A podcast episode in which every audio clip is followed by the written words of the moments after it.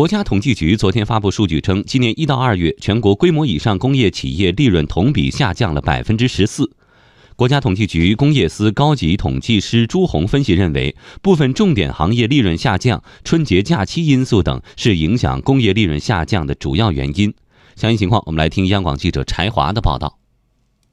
国家统计局发布数据显示，一到二月份，全国规模以上工业企业实现利润总额七千零八十点一亿元，同比下降百分之十四。其中，采矿业实现利润总额七百零一点五亿元，同比下降百分之十二点六；制造业利润下降百分之十五点七；电力、热力、燃气及水生产和供应业利润增长百分之零点九。国家统计局分析文章指出，部分重点行业利润下降与春节假期因素是影响工业利润下降的主要原因。一到二月份，汽车、石油加工、钢铁、化工四个行业合计下拉利润增速十四点二个百分点。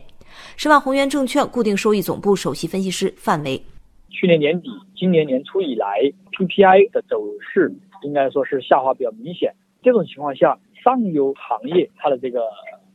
价格应该说回落非常明显。因此也造成了上游呃行业的这些企业啊利润增速出现了明显的回落。工业企业利润整体回落的同时，消费品制造业、主要装备制造等行业仍然保持了较快的增长势头。统计局数据显示，一到二月份，规模以上消费品制造业利润同比增长百分之五点八，其中酒饮料和精制茶制造业利润同比增长百分之二十三点三，增长最快。规模以上主要装备制造行业中，专用设备制造业利润同比增长百分之十四，电气机械和器材制造业增长百分之十点九。另外，二月末规模以上工业企业资产负债率为百分之五十六点九，同比降低零点二个百分点。国有企业去杠杆成效明显。范围认为，未来工业企业利润分化明显的趋势仍将持续一段时间。比如说，像一些必选消费品，它的增速就会比较稳定；而像一些这个可选消费品，像汽车这些，可能还是会。